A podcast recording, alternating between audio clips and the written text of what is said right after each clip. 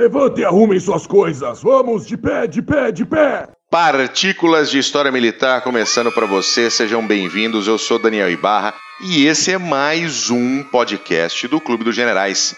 Comigo sempre ele, meu querido amigo Glênio Madruga Mac. Tudo bem contigo? Tudo jóia, bom. Saudações cavalarianas para ti, para todo mundo que acompanha o Partículas de História Militar número 55.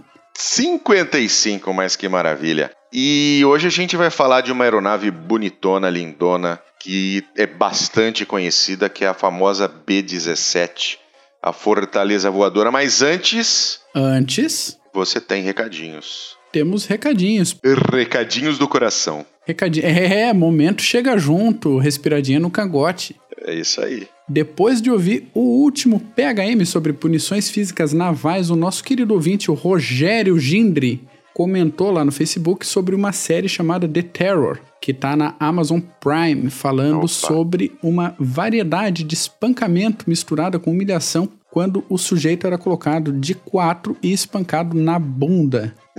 e, e ele comentou assim: ah, não duvido que isso acontecesse mesmo, porque até como a gente comentou, a criatividade no militar é um negócio que não, não encontra limites, né? É, e, e, a gente sabe que o meio militar às vezes dá, dá espaço para aquele sujeito que já é sádico por natureza, né? Exatamente, então... exatamente. É, quem quer dar vazão às vezes encontra o lugar certo no serviço, e daí a gente tem todo tipo de, de é, extrapolação de limite, e daí para frente para virar crime de guerra é um pulinho. Mas especificamente isso que ele comentou, a gente foi atrás e a gente descobriu que a, essa variedade era chamada de beijar a filha do comandante.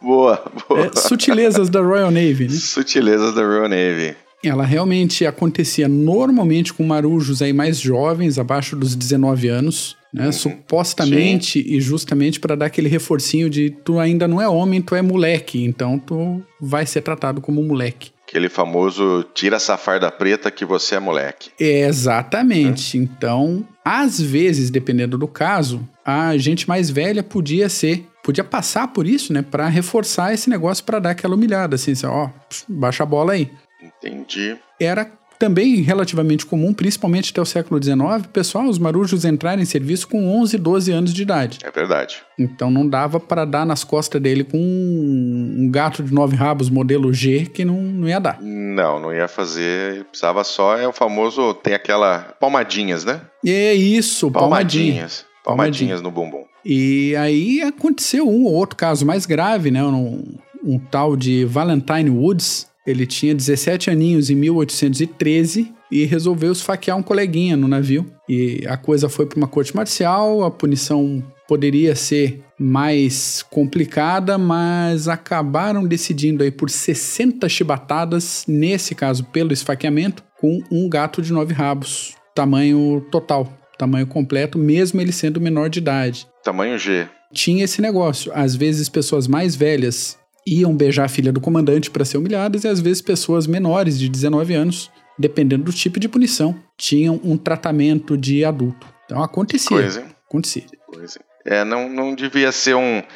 Você ser um marinheiro na Royal Navy, o cara, para querer ser, tinha que tinha que estar tá disposto a todo tipo de complicação, né? É, e a maioria, principalmente Marujo, não queria, né? Era arrastado, era recrutamento, como você falou no, no, no episódio, forçadão, assim, tá no bar bebendo e a Marinha precisa de você, vem cá. E pessoal baderneiro, pessoal é, criminoso de crimes leves, assim, ia tudo, tudo pra Marinha. Ia tudo pra Marinha. Era complicado. É, complicado, né? E às vezes o cara nem tava ali porque ele queria, né? Tinha é, o é. que a gente comentou do, do alistamento forçado, então era, era complicado. E agora imagina, né? Você tá, a gente tá comentando dessa questão da Royal Navy, estamos fugindo um pouquinho do caminho do, do, do, nosso assunto, mas a gente volta, meu caro ouvinte. Isso tem, tem uma questão que eu acho muito interessante, essa coisa de, nova, de, de, de Royal Navy, de viajar pelo mar naquela, naquela época, naquela situação. Uh, a primeira frota de 11 navios que deixaram a Inglaterra sentido a Austrália foi em 1787. Tarde. Inclusive, inclusive eram, eram futuros colonos, uhum. né, para a Austrália. A Austrália já na época uma possessão britânica e eram colonos. Esses colonos eram todos condenados, em sua maioria, né? Era aquela coisa que você quer morrer na forca ou quer ir para a Austrália fazer um país novo. né? o cara escolhia ir para a Austrália, ficava lá seis meses no navio. Inclusive, uh, essa frota aportou no Rio de Janeiro oh. para recarregar com água potável, com víveres, com tudo. O pessoal não era permitido sair dos navios. Provavelmente passou aqui em Desterro também. Deve ter passado por aí também. Deve ter passado por Floripa. E o interessante é que chegaram à, Austrália mais passageiros do que haviam entrado lá em Portsmouth. Ué, como assim? Porque eles foram nascendo ao longo do ao longo da viagem. Você teve um número de mortes durante a viagem e você teve também um número de nascimentos. Excelente. Hein? Que belezinha. Excelente, já vamos exercitando a colonização no caminho já. Exatamente, exatamente. E assim, não tinham só britânicos, tá? Condenados, tinham também africanos, americanos e franceses. Que belezinha, não? O que francês estava fazendo no meio, hein? Ah, cara, foi fazer merda na Inglaterra, né? e ganhou uma passagem para Austrália. Né? Então, imagina como é que é o negócio. Mas a gente ainda faz um PHM sobre isso. Com certeza. Vamos voltar para B17 agora, hein? Vamos voar. Vamos voar B17, que é um dos mais lindos aviões da Segunda Guerra Mundial, sem dúvida nenhuma. Uhum. Uh, ela só perde para o Spitfire, para o Lancaster. Há dúvidas né? isso é, sobre isso o Lancaster. É, isso é, isso é algo, isso é algo pessoal meu. Tá? Ah, tá. Uh, não, não, não, não é o que a maioria das pessoas pensam e a maioria das pessoas está errada. Mas é muito interessante a história da B17, né, Mac? Porque uh, apesar dela ter sido aprovada dentro do contrato, né? Uhum. Ou seja, um, a Força Aérea ela traz, ela informa dentro da sua licitação que tipo de aeronave que ela precisa. As companhias que estão interessadas desenvolvem o protótipo, os protótipos, uhum. colocam para voar e aí o grupo da licitação escolhe qual aeronave que venceu. E a, a, a B-17 Uh, ela venceu no, no, não na licitação, né? Ela venceu o protótipo, foi o que melhor se saiu, Uhum. Mas aí, antes de tudo finalizar, um deles, esse protótipo caiu, né? Ele se uniu ao chão mais rápido do que ele deveria. e acabaram escolhendo outro avião, né? É, escolheram o feioso do Douglas DB1, que ficou conhecido com a denominação de B18. Alguém aí já viu um B18? Eu vou ser muito sincero com os meus queridos ouvintes. É. Uh, a gente conversa e a gente estuda Segunda Guerra Mundial, quase Faz 20 anos. Tempo, é. Eu nunca tinha ouvido falar dessa merda desse avião. Ah, e o nome é apropriado, né? Bolo. Bolo, bolo. B18 Bolo, Douglas B18. Mas o bichinho é feio. Uhum. Hora que isso, hora que o nosso esse podcastzinho sair, sair no YouTube ali, mais ou menos por volta de novembro, dezembro, ele, ele vai, ele, vocês vão ver a fotinha dele é horroroso. Ele é bem feinho, tadinho. Ele é bem feinho, desculpa, gente. Eu tô zoando com o Mac aqui que ele tá atrasadinho com os é, YouTubes. É. Mas, mas o B18 bolo é feio que dói. É, e isso é pra gente lembrar o seguinte: às vezes a gente pensa, ah, porque o equipamento militar, é, padrão militar é sempre melhor que os equipamentos civis. Isso, quem acompanha grupo aí de sobrevivencialismo, de camping, coisa, pensa, não, vou comprar um equipamento padrão militar tal. Às vezes não. Equipamento padrão militar normalmente é o que melhor atende às exigências de uma licitação pública. Exatamente. Não que seja o melhor no seu ramo. Então vamos isso. tomar cuidado aí. O caso do B18 foi isso mesmo. Ele foi aprovado nessa licitação. A licitação foi aberta em agosto de 1934 para substituir o pobrezinho do Martin B10 que em 34 já estava velho, já estava ficando obsoleto, e foram feitos esses protótipos. A Boeing, que já tinha uma história aí desde 1916 com aviação, mandou o modelo 229 e o primeiro protótipo voou legal ali, o primeiro voo tal, o pessoal achou, pô, que bacana, é bem promissor esse avião. E o segundo voo, ele caiu, como você falou, se esborrachou no chão. Sim. E o pessoal, né, não dá, né? Se ele já tá com problema agora no protótipo, que é para apresentar para impressionar a gente, vamos uhum. aprovar o outro. Sim, o protótipo é o 299, viu, Mac? Não é o 229. É 299? 299 XB17. Muito obrigado. Hum, de nada. E aí aprovaram o bolo, só que alguns membros ali da, da licitação acharam ele legalzinho, viram que tinha possibilidade e conseguiram um financiamento, um fundo de financiamento paralelo ali, compraram 13 unidades de B17. Ainda bem. Ou seja, né? eles escolheram o bolo, o bolo que entrou para efetivamente ser o novo bombardeiro quadrimotor. Uhum. E aí eles compraram 13 B-17 porque a B-17 é o que efetivamente tinha sido aprovado em testes, né? Sim, tinha, mas tinha perdido a sua no primeiro teste. É. Isso, tinha, mas perdeu a confiabilidade quando né, teve o, o, o encontro com, com, a, com o solo, depois de um abraço da gravidade. Mas o, o, interessante, né? Durante o, esse período, né? Desde o bolo entrar em operação ali no finalzinho da década de 30 até 1940, uh, ele foi sendo produzido, foi sendo entregue, né? No, lembrando que ainda era a Força Aérea do Exército, né, não existia ainda a Força Aérea como uma força independente nos Estados Unidos, e foram percebendo que ele tinha alguns defeitos, né, Mac? Há uns poucos defeitos. Alguns poucos defeitos. Ele tinha defeitos porque ele não tinha muito alcance, ele tinha defeitos porque ele não conseguia carregar uma, uma quantidade suficiente de, de né, falar de um, de um português bem de bombas uhum. né, na, na, sua, na sua barriguinha. Ele tinha uma blindagem muito ruim e tinha um armamento muito ruim também para a defesa da própria aeronave. Então ele, na verdade, não servia para nada do que era necessário. Pois é. E aí eles descobriram isso e aí foram ampliando a produção do B-17, aí realmente compraram, começaram a comprar B-17 e depois a B-24 para poder substituir o B-18.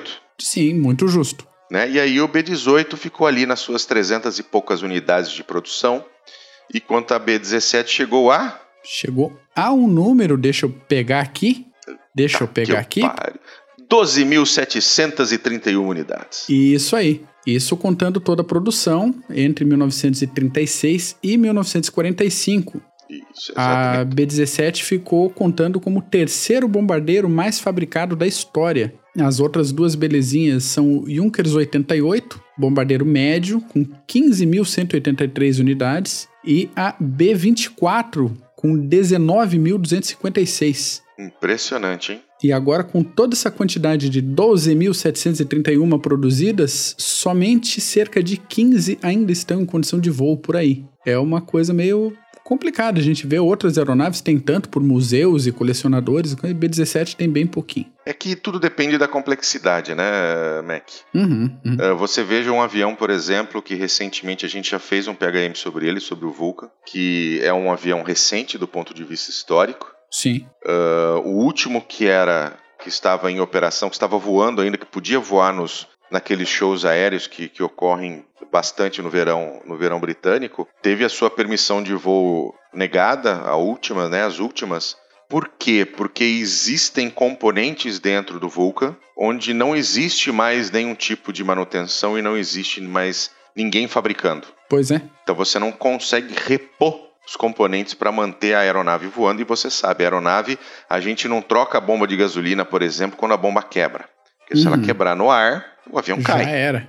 Então há sempre a manutenção, a manutenção de aeronave é sempre pre preventiva. Uhum. Então, eu acho que é uma aeronave menos complexa, né? Por exemplo, do que o Vulcan, é uma aeronave toda, toda mecânica ainda, né? Sim. E é interessante ter ainda 15 voando. Eu acho, eu acho um, na verdade, um número grande, viu, Mac?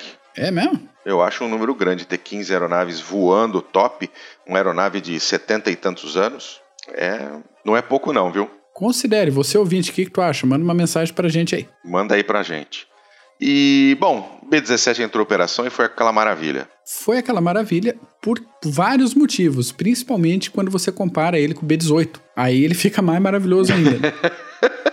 ele, a B-17 entrou como o, a aeronave que carregava maior quantidade de explosivos na sua época. Isso corresponde a mais ou menos 7.800 quilos de explosivos. E a ideia do, dos projetistas nem era tanto isso aí. O, os engenheiros da Boeing eles pensaram em aliviar um pouco a capacidade de carga de bomba para aumentar tanto a capacidade defensiva quanto a velocidade e o alcance de voo. Então era um trambolho que tinha suas partes blindadas, ele era muito bem armado, tinha um alcance bom e para ter tudo isso sacrificou um pouco a, a, capacidade de carga. O resultado disso no fim da guerra foi legal, porque 640 mil toneladas de bomba foram lançadas em cima dos chucrutes só por B-17. Ai, que beleza, hein? Isso é uma quantidade bem legal.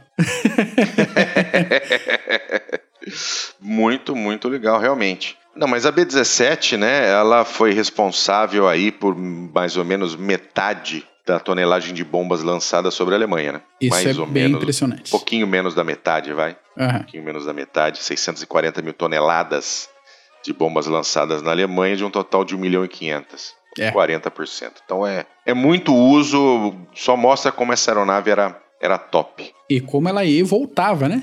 E voltava. Toda aeronave desse tipo, ela acaba sendo usada para vários fins, né? Sim. Para várias ações diferentes, né? Missões variadas. Tem, e a B-17 não, não fugiu à regra. Não, imagina, com, com o alcance que ela tem, com a capacidade de carga, entre os diversos papéis aí, ela serviu como aeronave de busca e salvamento naval, usadas para isso, busca, né, salvamento, pessoal que ficava enrolado né, em algum acidente sobre as águas, principalmente do Teatro do Pacífico. Então elas iam equipadas com um bote embaixo e suprimentos para serem lançados na região do, dos acidentes.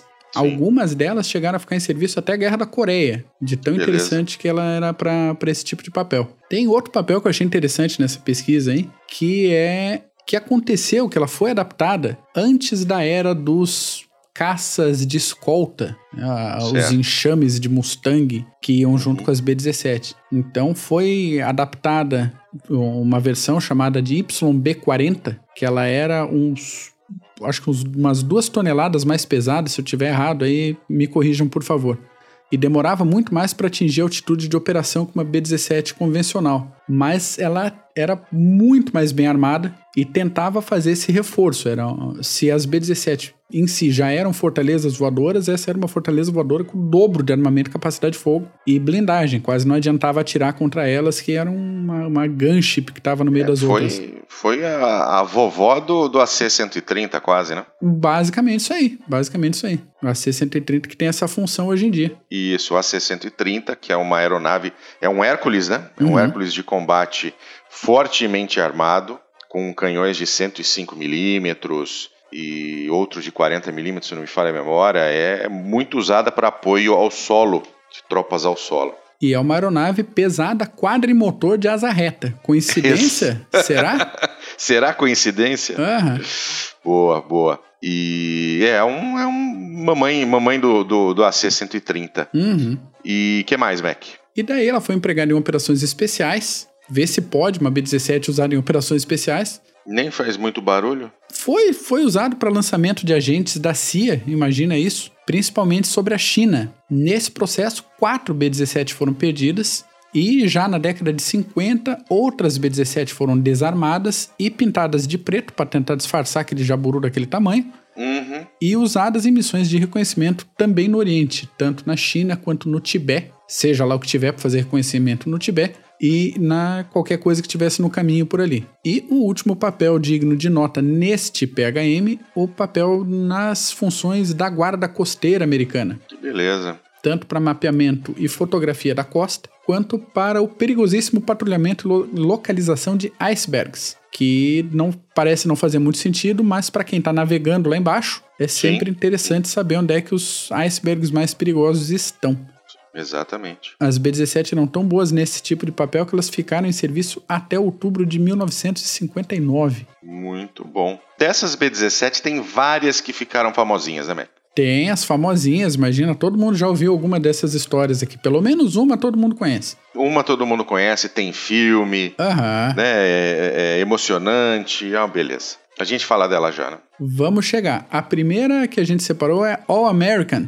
Ela era uma B-17 que ficou frente a frente com o Messerschmitt 109 nos céus da Tunísia. Não que ficar frente a frente com o Messerschmitt 109 fosse um grande problema para a B-17, que tinha 13 metralhadoras .50 espalhadas pelo corpo. Mas o problema é que o piloto alemão não estava muito afim de combate, ou estava sem munição, seja lá o que aconteceu, e ele se atirou contra a B-17 direto e atingiu o nosso querido bonitão bombardeiro na cauda. Bom, para qualquer outro bombardeiro da época, isso era morte, né? Queda. Mas para B-17 foi uma coceirinha. Ela teve a cauda quase arrancada, mas a estrutura se manteve, né? Por, por baixo ali da fuselagem. E o Sim. piloto conseguiu voltar para a base na Argélia sem maiores problemas. Se você tá ouvindo isso no YouTube, você tá vendo a fotinho Sem da dúvida. B-17 nessa situação. Uhum. E então dá para entender como essa era uma aeronave robusta. É. Era uma aeronave que, cara, ela fazia esforço para ficar voando,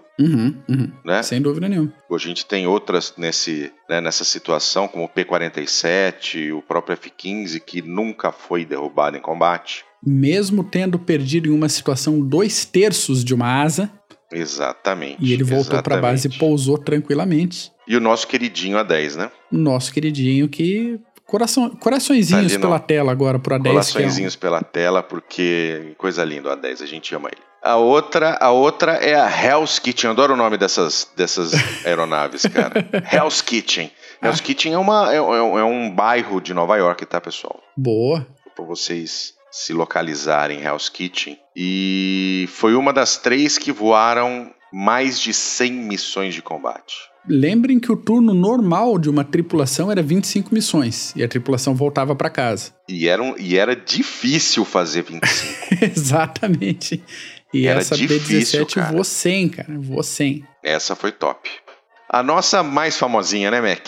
A famosinha que todo mundo já ouviu falar é a Memphis Belly, que ela foi uma das primeiras a completar o pacotão de 25 missões junto à oitava Força Aérea. A oitava Força Aérea ela atuava especificamente contra a Alemanha e ficou famosinha nas telas de cinema e hoje em dia ela está no Museu Nacional da Força Aérea Americana em Ohio. Ela conseguiu seu lugarzinho lá depois de um longo processo de restauração e está lá aberta a visitação desde 17 de maio de 2018. Você ouvinte que um dia ti- tiver o prazer de ir até o Museu Nacional em Ohio, por favor, tire fotinhos e mande pra gente. Sem dúvida nenhuma. Faça a gente ficar se roendo de inveja. Essa próxima eu adorei, cara. Murder Incorporated, Aham. né? Corporação de Assassinatos. Só o nome da B17 assassinos. já valia estar aqui, não precisava falar mais já, nada. Já valia. E aí que, nessas coisas de, de tirar foto e pessoal, interessante, o pessoal de aviação e o pessoal da cavalaria é bem pavão, né? O pessoal gosta de aparecer pra caramba. Bastante, bastante. Um abraço pro pessoal de cavalaria aí. E E aí a foto de um tripulante com aquela jaqueta de voo toda personalizada com o nome do, da B-17 atrás, acabou chegando na Alemanha e ficou famosa lá nos jornais como elemento de propaganda anti-americana. Olha só, esses malvados querem matar todos nós. Bando de assassinos, a gente tá do lado certo mesmo. A outra aqui é um nome bem sugestivo, né? O, o- o velho pub, Ye Old Pub. Uhum. Praticamente dialeto esse nome. É praticamente um dialeto inglês. Aham. E famosa porque também por um caso bastante conhecido, né? Uhum, sim, é um- uma B-17 que estava voltando de uma missão, salvo engano. Estava toda ferrada, mas estava voando.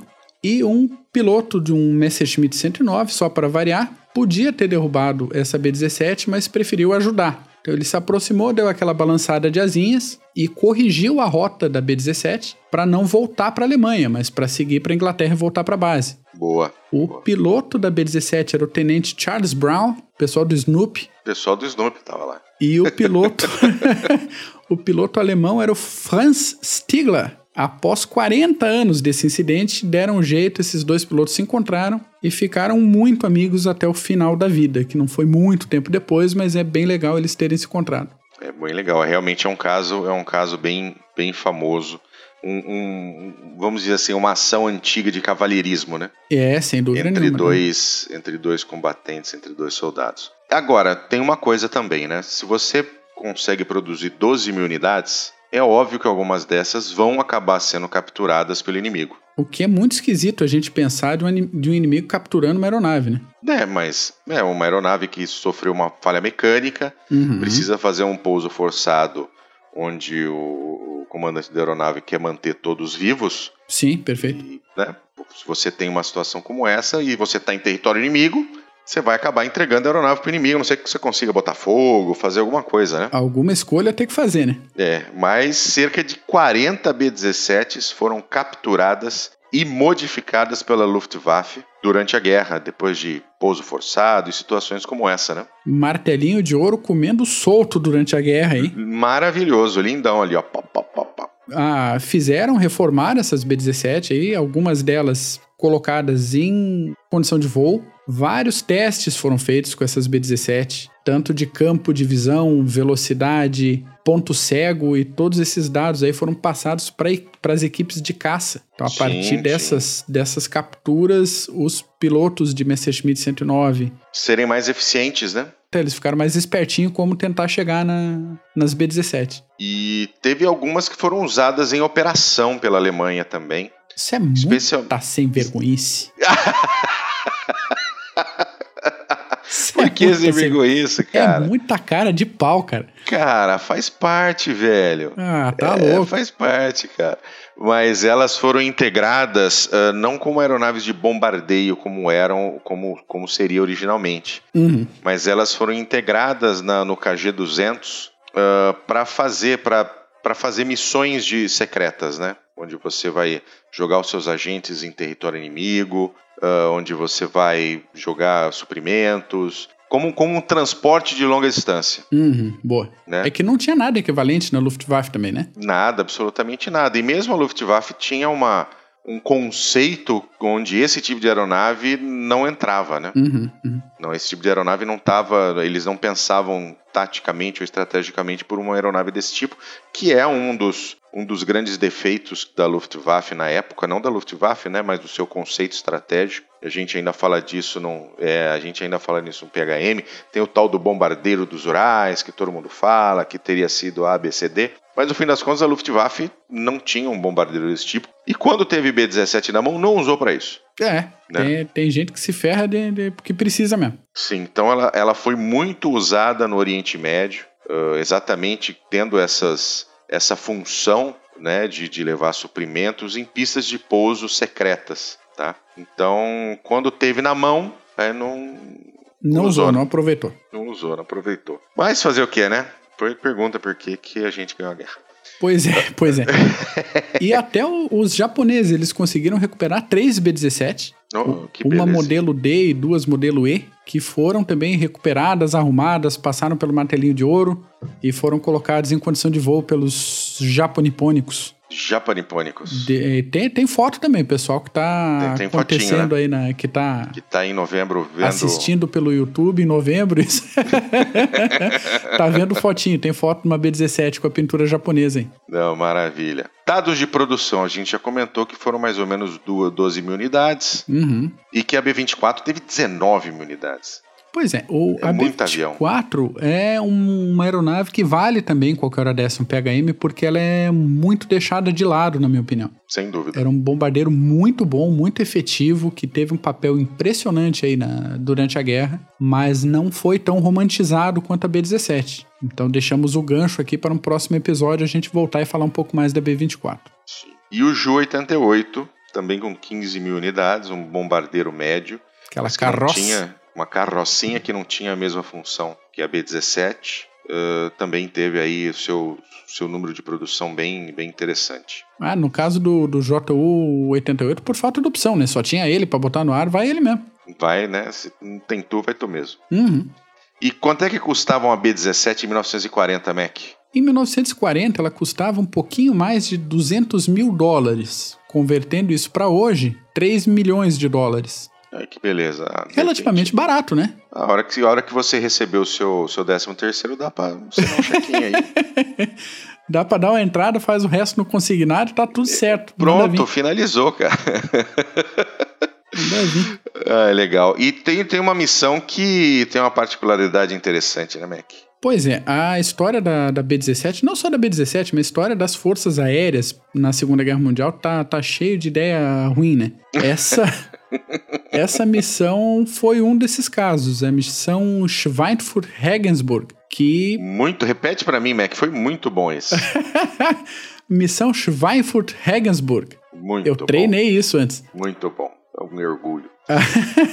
Aí resolveram empregar somente B-17 para esculhambar a produção de aeronaves alemãs. A ideia a princípio foi linda, um monte de fortalezas voadoras, um monte de metralhadora .50 para tudo quanto é lado. Quem que vai chegar perto de uma força dessa? Chegaram. Quem que vai ter, né? Quem que, que vai ter? Chegaram, principalmente Flak chegou. Aí 60 B-17 foram perdidas e 550 tripulantes foram considerados perdidos em ação. Impressionante, não? É, isso não se repetiu depois. Não se repetiu depois. Só para você ter uma ideia, a Schweinfurt ela tinha 376 B-17 nessa missão Uhum. e tinha caças de escolta, tinha caças de escolta, que era o P-47 e o Spitfire também, Boa. mas teve essa, esses 60 aeronaves perdidas e no fim das contas foi uma vitória aérea alemã Sem dúvida. nenhuma. empregou, empregou os, o Messerschmitt 109, 110, o, o, o Focke-Wulf 190 e fez um fez uma fez a festa. Tira o pombo, né? Tirou o pombo. O pessoal que escuta a gente, que, que jogou jogos de computador na década de 90, tinha um simuladorzinho de voo, Chuck Eagers Air Combat, Sim. que dava Yeager. fazer missão de, de carreira, né? Aquele plano de carreira. E a primeira missão alemã era Schweinfurt. Olha que beleza. Aham. Chuck, Chuck Yeager, que inclusive está vivo, Isso. é o primeiro homem a, a cruzar a barreira do som como aeronave. Um Bell X1 Um feio Bell que dói. X1, feio, laranjão, coisa horrorosa. Uhum. E de- com, com o braço quebrado. Tem isso ainda. tá? Ele estava com o braço quebrado aquele dia e falou: vou fazer isso aqui de qualquer jeito. E ainda está vivo, procure-o no Facebook, que ele tem postagens muito interessantes. É um, um desses caras muito, muito, muito top de linha. Exatamente. Vale a pena Vale, conversar vale a com o pena. cara.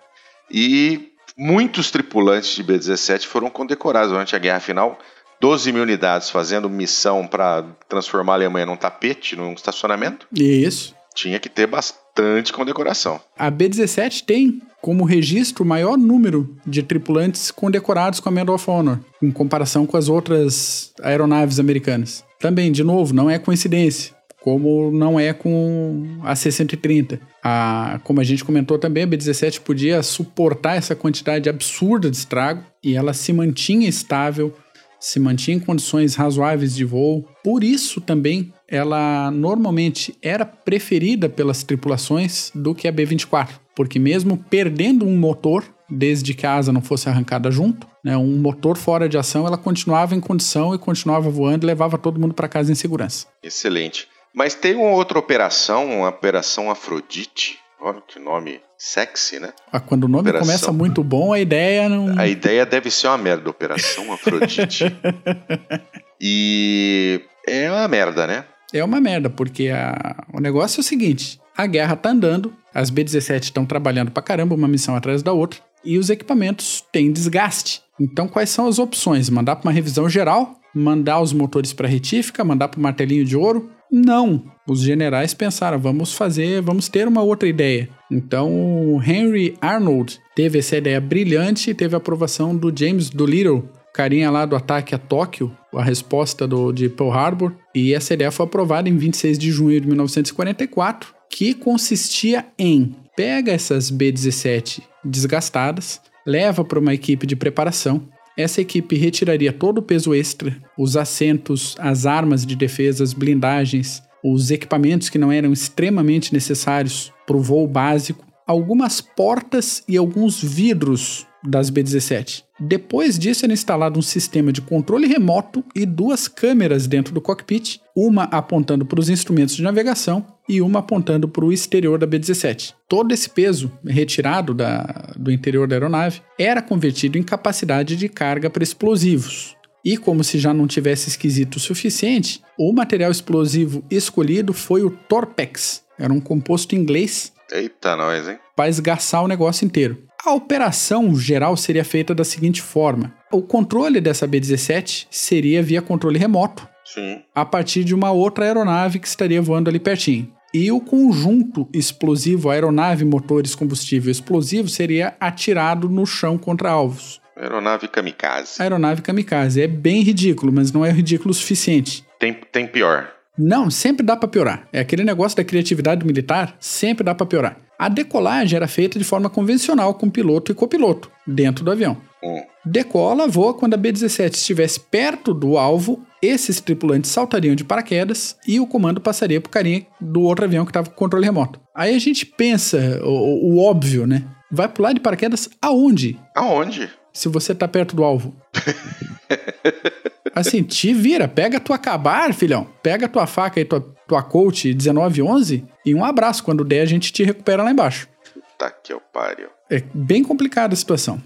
Ainda assim, realizaram 14 missões com essa técnica genial de combate. A primeira foi no dia 4 de agosto de 44, quando quatro drones desse, vou chamar de drone para dar uma, uma aliviada na barra. Sim. Sim. Quatro drones foram lançados contra alvos na Alemanha. Aí que das quatro que decolaram, três tiveram problemas no controle remoto e só uma chegou perto do alvo. Perto, assim, errou o alvo por 450 metros. E a explosão nem foi aquilo tudo, o negócio mais enterrou no chão do que explodiu. Eita que pariu. Aparentemente, essa B-17 foi abatida por fogo antiaéreo. E daí a gente pensa, sim, era um, um alvo lento, ele estava com excesso de carga, sem defesa, porque não tinha metralhadora, e não tinha piloto, e não tinha tripulação de, de, de retorno de fogo, que tinha que voar a 600 metros de altitude. Então é um negócio bem fácil de você ver uma B-17 lenta a 600 metros e sentar o dedo no... É, e se você tem um outro avião do lado, você tem outro avião do lado, a FLAC vai, vai atirar nesse avião também, né? Exatamente, exatamente. E aí que controle remoto também não funcionava muito bem nessa época. Não. E rigorosamente em todas as missões deu problema com o controle remoto. Algumas bem, bem curiosas. No dia 6 de agosto, uma B-17 perdeu o controle e ficou voando em círculos sobre a lindinha cidade inglesa de Ipswich. E todo mundo ficou, né? Com escapamento na mão, exatamente, não passava nem sinal de rádio. E felizmente essa B-17 se afastou sozinha da cidade e caiu no mar. Aí chega, né? Desiste desse Gente. plano, a gente tá começando a, a quase matar inglês com esse negócio. Não, as missões continuaram. Lá pro dia 30 de outubro, mais duas missões foi- foram lançadas com a intenção de atingir uma base de submarinos alemã, mas por conta de condições climáticas adversas, porque chove e venta horrores no Mar do Norte, Sim. coisa que deveria ser prevista pelo comando, mas não foi. Não foi. O objetivo dessas missões foi mudado para Berlim. Mudaram o objetivo, mudaram a distância, não mudaram o sistema. Um dos drones ficou sem combustível no caminho e caiu no mar. Ah, tá bom. E eu penso, quanto trabalho dessas equipes de preparação, quantas, quantas horas homem, quanto, quanto esforço, quanto dinheiro que podia ser gasto em outra coisa. Bom, o outro avião mudou a rota, né, sozinho e foi se estabacar na Suécia, Que beleza. que era neutra na guerra. Não, e sem ninguém, né? Sem ninguém, pois ninguém é. no avião. Me lembro o, o, o MiG que, que, que, que saiu da Polônia e caiu na Bélgica sem piloto, lembra? Isso, Essa isso. história? É. É bem isso. Quando eles embicaram o avião ali para ir para a Alemanha, passaram o controle pro, pro Zezinho lá, pro Smith, que tava Uhum. no controle remoto, e saltaram na, na Dinamarca. Por Smith foi ótimo. E aí deu problema no controle, bateu um vento, ele desviou para a Bélgica e foi se estatelar na Bélgica. É, não, na Bélgica não, na Suécia, né? Estatelei a B-17 junto comigo. foi cair na Suécia. Na Suécia. Essa eu não, eu não vou pedir pra você falar o nome dessa cidade. Fala só se você quiser. Ah, é, vale Porque a pena. A é gente difícil. passa, trabalha aqui no PHM, a gente passa com Trollhättan. Trollhättan. Eu acho que é isso. Se tiver algum Talvez sueco seja. ouvindo a gente aí, por favor, manda a correção. O Smith cos- costumava botar isso no Google Translator pra saber como é que falava. A gente precisa começar a fazer isso também. Ah, é uma boa dica. É, uma, boa, dica. é uma boa dica. E aí que caiu o avião, explodiu tudo. Ah, janelas foram estilhaçadas por várias quadras na região e abriu-se uma linda cratera para decorar a Suécia. Ai, que beleza. Felizmente, nenhuma pessoa morreu e daí chega, né? Aí começaram Chega, a baixar. Tá bom, né? Uma das baixas dessas desgraçadas missões foi o irmão do futuro presidente John Kennedy. Olha só. Ele faleceu como decorrência de um- dessa ideia absurda que foi a Operação Afrodite. E ideias absurdas nunca vêm sozinhas. A Marinha tinha um projeto parecido, chamado Projeto Anvil, com né, bigorna, nome bem sugestivo Sim, sim, é bem sugestivo mesmo. e que é um exemplo aí de como uma inovação, uma ideia de vanguarda, vamos dizer assim, em tempos de guerra nem sempre dá resultado decente, ou pelo menos algumas ideias chegam cedo demais para a quantidade de recursos tecnológicos. Ah, essas ideias a gente fica pensando como é que a gente ganhou a guerra, né? Mesmo o caso do avião alemão, como é que, entendeu por que, que eles perderam? Esse aqui, esse aqui, como é que a gente ganhou, né? É isso aí, é isso aí. E tinha 12 mil desse em vez de ter 3. Tem isso também. Muito bom, Mac, muito bom. Olha, PHM longo, mas para falar da B17 vale a pena. É verdade. E, meu caro ouvinte, se você tiver alguma, alguma sugestão, alguma crítica, quiser xingar a gente, falar que a gente é boca suja, que você tiver querendo dizer para nós, por favor, manda lá um recadinho no Facebook barra Clube dos Generais, manda no site, Sinal de Fumaça, tem Instagram, tem um monte, monte de canais aí para você. Fala os canais aí, Mac, que eu nunca lembro dos canais. tem a nossa página, clubedesgenerais.org, tem o formulário de contato, pode mandar lá. Pode mandar por e-mail, contato arroba clubedegenerais.org, pode mandar pelo Twitter, pelo Instagram, pela mensagem no YouTube, pelo grupo no Facebook, inscrições abertas, quem quiser fazer parte, ou pela fanpage, entra em contato ali, manda uma mensagem pela fanpage. E encontra a gente por aí, digitar Clube dos Generais no Google, aparece e pode entrar em contato com a gente que a gente tá, tá aí, tá aí para responder, tá aí para interagir, tá aí para corrigir alguma groselha que a gente tenha falado, que Exatamente. pode acontecer, principalmente nessas argumentações que a gente joga uma B17 lá na Bélgica, que ela tinha caído na Suécia. Acontece, ainda mais hoje, estamos gravando à noite, 10 e meia da noite já. É verdade, é verdade. Groselhas acontecem. Groselhas acontecem, por favor, nos corrijam, a gente fica feliz. Muito bom. Mac, obrigado. Imagina, eu que te agradeço, Bu. Valeu, foi muito bom essa da B17. Ouvinte, obrigado pela sua atenção, um grande abraço, até a próxima, tchau.